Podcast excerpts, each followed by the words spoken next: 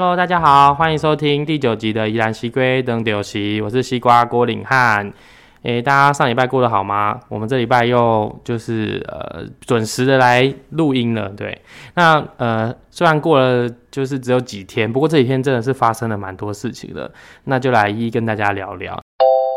这个第一个新闻呢，就是《大海的滋味》新款海洋十二碗菜歌在三月二十六号登场。那这个活动真的是蛮有趣的，因为呃以前有听说这个这个名字就是十二碗菜歌嘛哦，咋地话菜瓜哦，我就每次都念菜龟呢，菜瓜哈菜哥哦。那呃它很有趣的是，就是以前我看到这个好像是一个跟舞台剧有关的一个一个表演，但是我。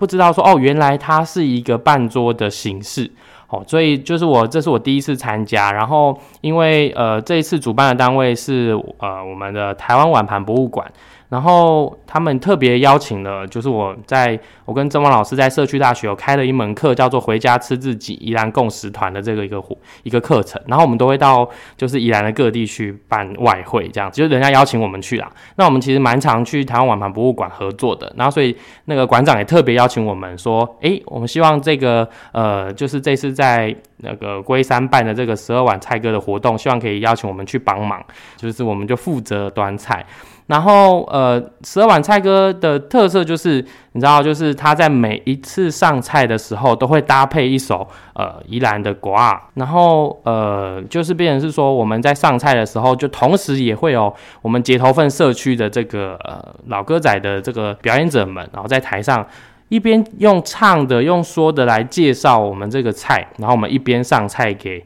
呃，来参与这个半桌的的的人，那我觉得，哎，真的是很有趣诶，因为真的是你除了吃饭，因为大家平常吃半桌或是在宜兰夹板豆或者这种活动，不是看人家在上面唱歌，不然就政治人物致辞。其实就是透过用这种方式，一边让大家认识宜兰的这个老瓜啊，或者是这个瓜皮啊，然后一边可以来吃得到当地的这些美食。诶，我觉得这真的是一个蛮棒的活动。诶，就是不知道未来会不会继续有继续办下去。然后如果大家有兴趣，可以到台湾碗盘博物馆哈的呃粉丝专业啊，可以关注一下他们有没有再继续办类似的活动。因为昨天好像是第一场试办，那我觉得蛮成功，因为它其实不止只有吃饭。哦，还有这个老瓜的演出以外呢，他们还有当地这些龟山社区或整个大溪地区的这个导览活动，那整个搭配串联起来，一一个下午你就坐火车到大溪车站，然后就是在那边逛一逛、走一走之后呢，走到龟山社区，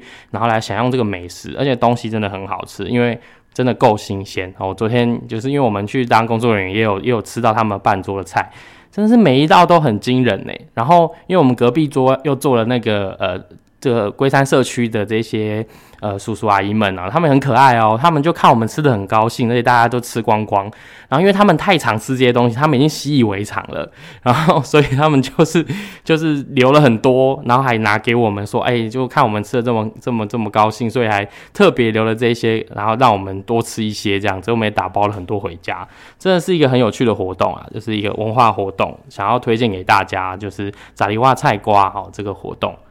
好，这是今天第一则要跟大家分享的一个有趣好玩的活动的一个新闻。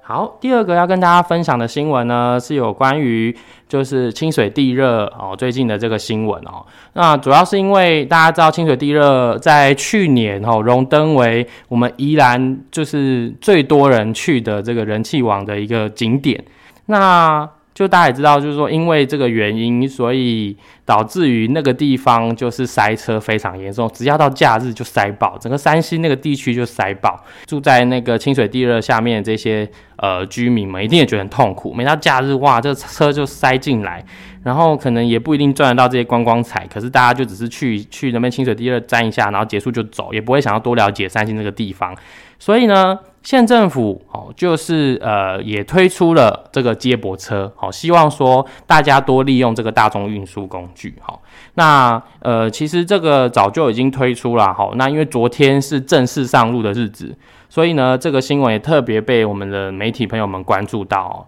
那其实这个接驳车其实有分两个两个呃两个部分哈，一个部分是你从罗东车站好罗东转运站，你可以直接搭这个接驳车好到那个清水地热，这是一个方式。那第二个方式呢，就是你到清水地热前会先经过长平湖嘛，那那边有一个停车场，然后你可以停在那边，然后坐接驳车上去到那个清水地热。那呃，我觉得这个是一个县政府哦愿意做一些交通的接驳改善的一个方式，我觉得这是蛮值得鼓励的。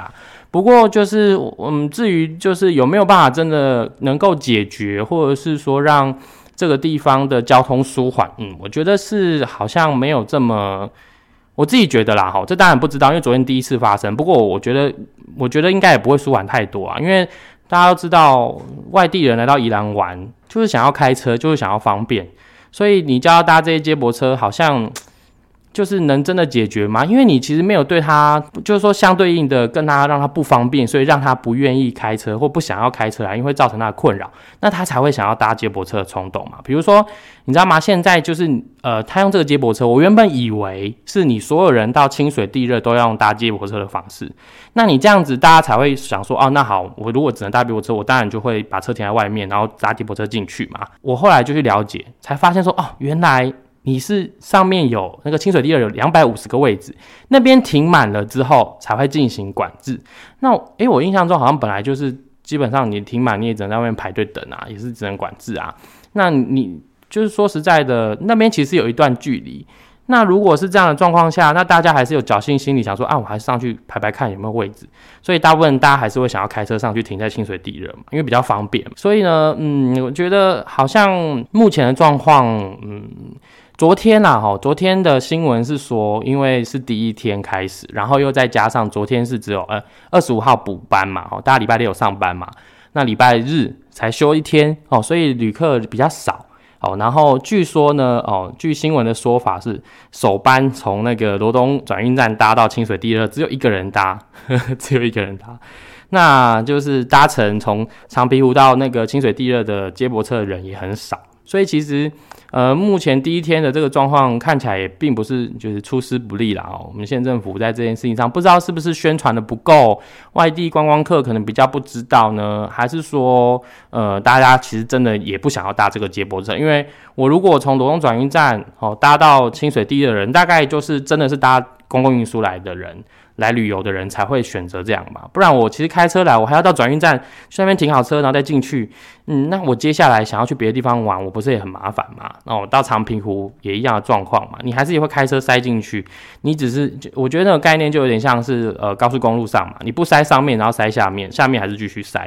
我觉得是值得再想想看啊，因为呃长平湖或者是清水地二这个区域这个地带，其实真的是下面虽然有很多商店街。但是那边的道路其实也并不是这么大，并不是那么宽，其实也很拥挤。所以有什么方式可以让大家停在比较不是这么呃拥挤的地方，然后再坐车或者说坐接驳车进去到里面？我相信这也是一个嗯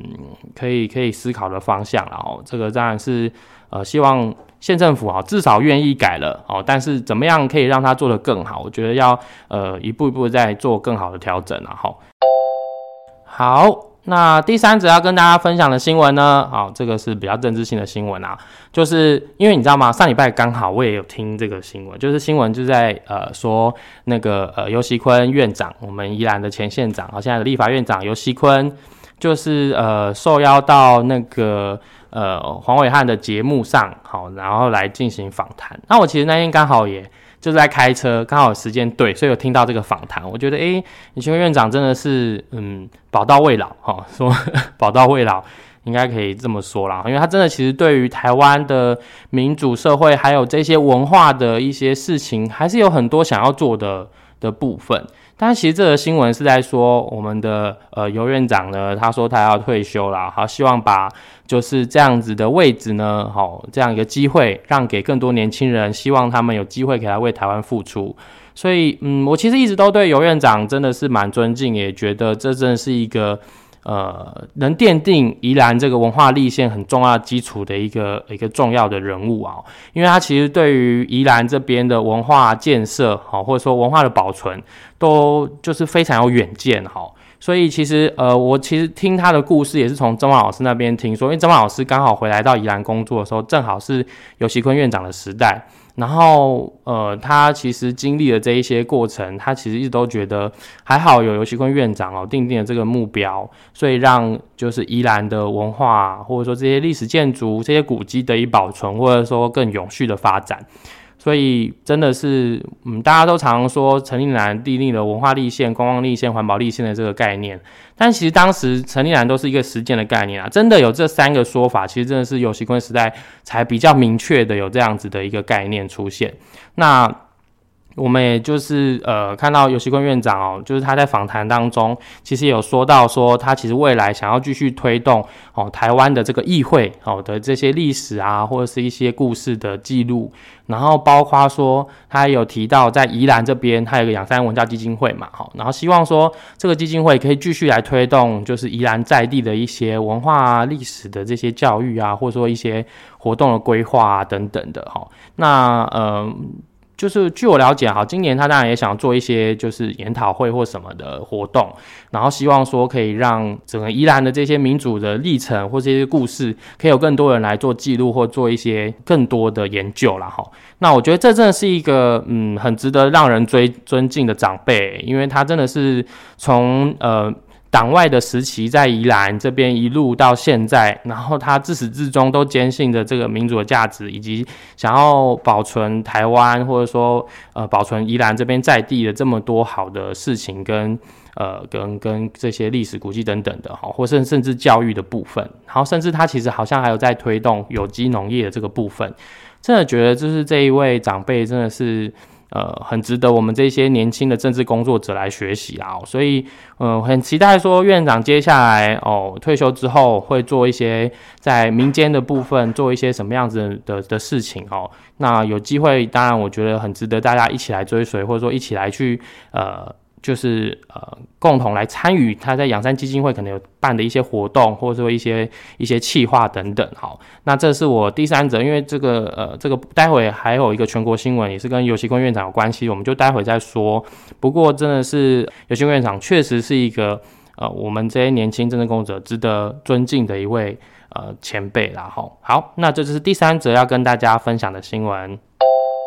那接下来要跟大家分享的全国新闻呢？就是大家知道，昨天我们尤院长吼带了我们那个捷克众议院的院长哈，还有许多的这些参访团哦，来到我们宜兰的国立传统艺术中心，然后还有到那个诶到呃格马兰酒厂好来参访。那其实这一次，呃，捷克的众议院的院长吼来访台湾这件事情，当然是很轰动啦。因为就是他来了一百五十个人，两台的飞机来到台湾哦，然后不止跟我们董总统见面，然后也跟我们的行政院长有有对谈，然后希望说，哎，就是说七月的时候会从台湾直航吼直航飞到捷克去。哇，那捷克真的是一个很漂亮的国家，如果有机会，我其实也蛮想去的的一个地方。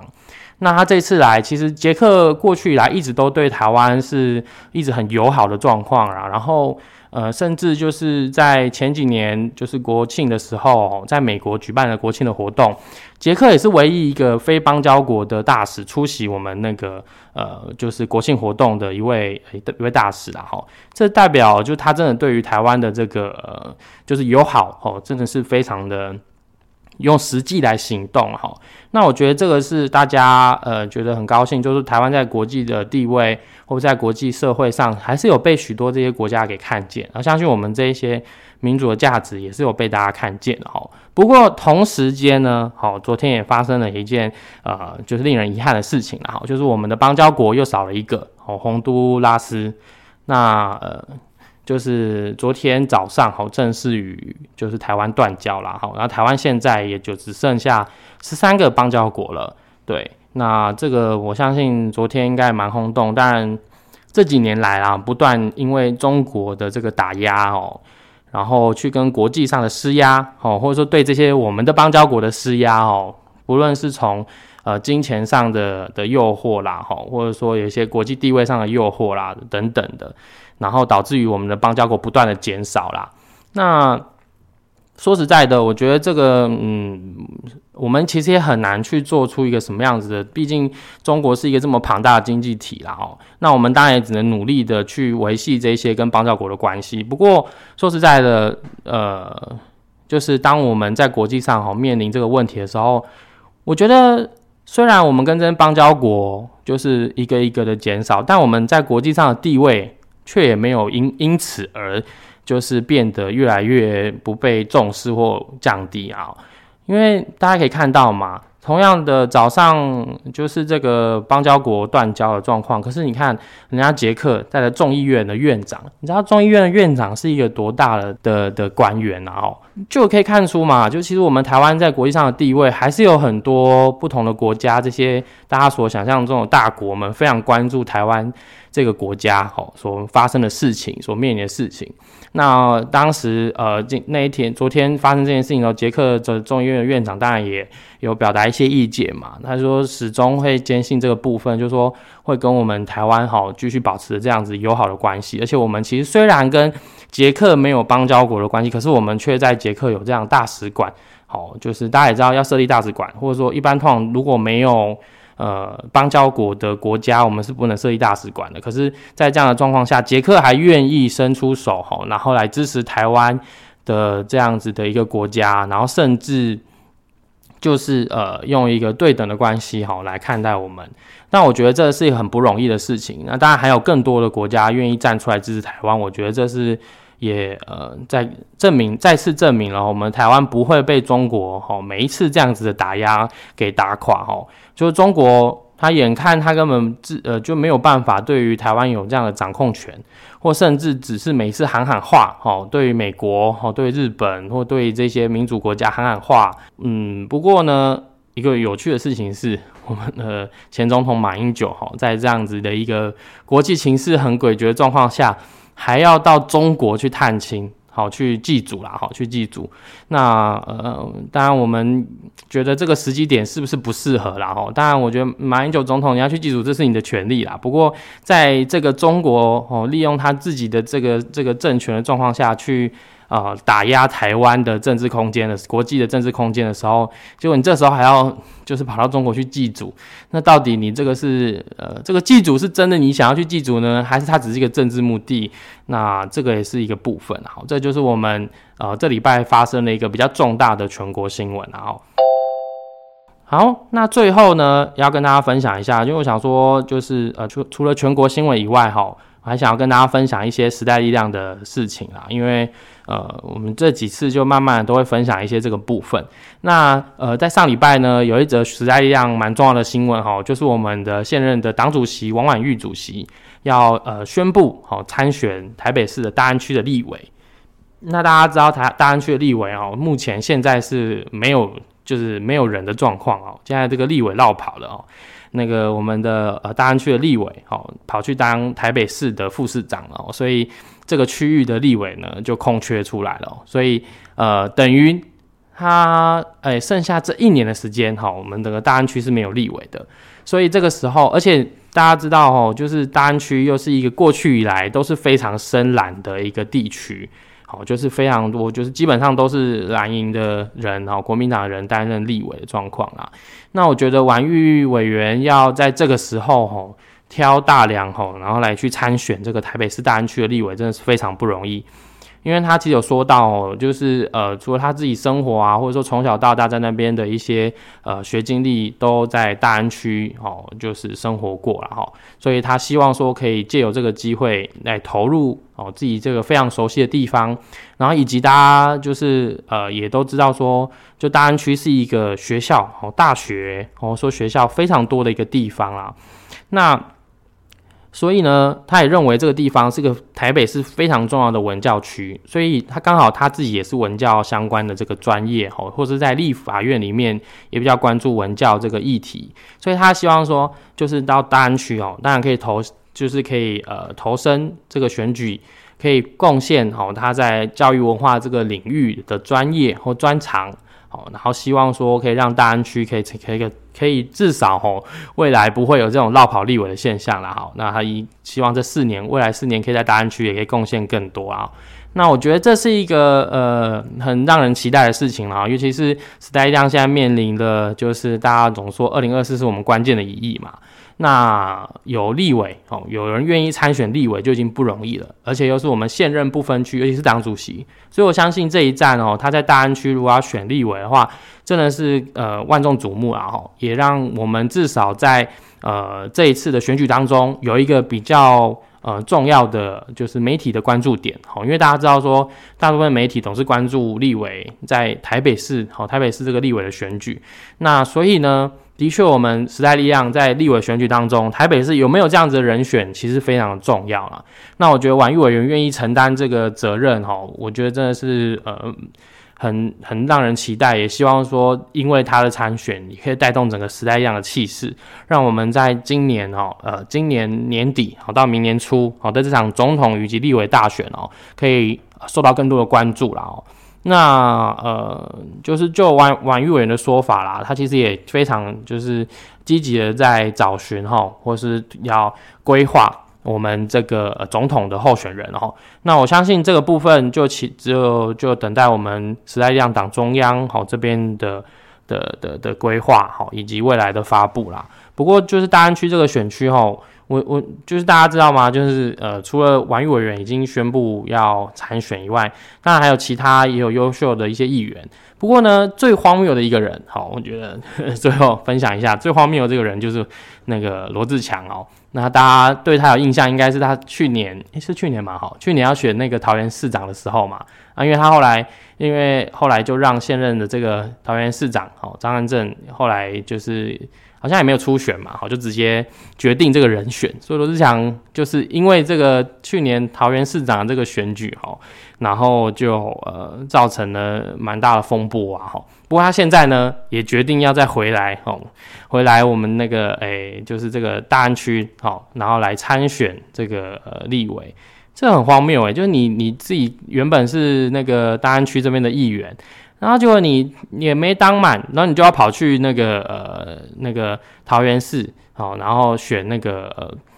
市长，然后你现在没有机会选了，然后你再跑回大安区选立委，就是一直不断在找舞台，然后不断绕跑的人嘛。那谁知道你哪一天如果那个大安区立委如果真的让你选上了，然后当一当，结果你又不知道跑当一棒当一半，好，然后又像现在这个现任的立委一样，然后又绕跑了，对不对？所以哦，这个绕跑的记录哦，大概台湾人或者说大安区这边人一定都会记得了哈。所以呢，如果王议员哦参选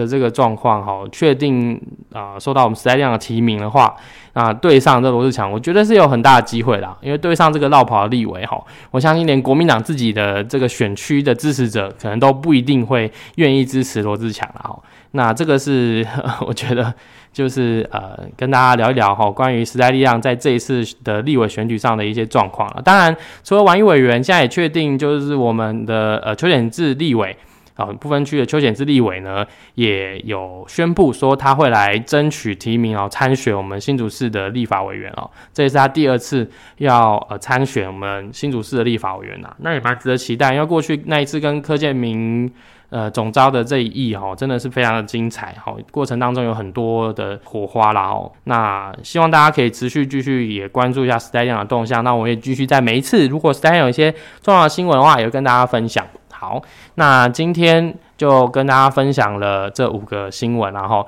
那希望大家会喜欢，或者说大家想要听什么样的主题，或者是听什么样的题目呢，也可以跟我们分享。好，那如果大家喜欢的话，也可以订阅我们宜兰西龟等丢席，或是到我们郭林汉的粉丝专业上来关注，或是留言给我们。好，那这礼拜第九集的宜兰西龟等丢席就到这边，谢谢大家，拜拜。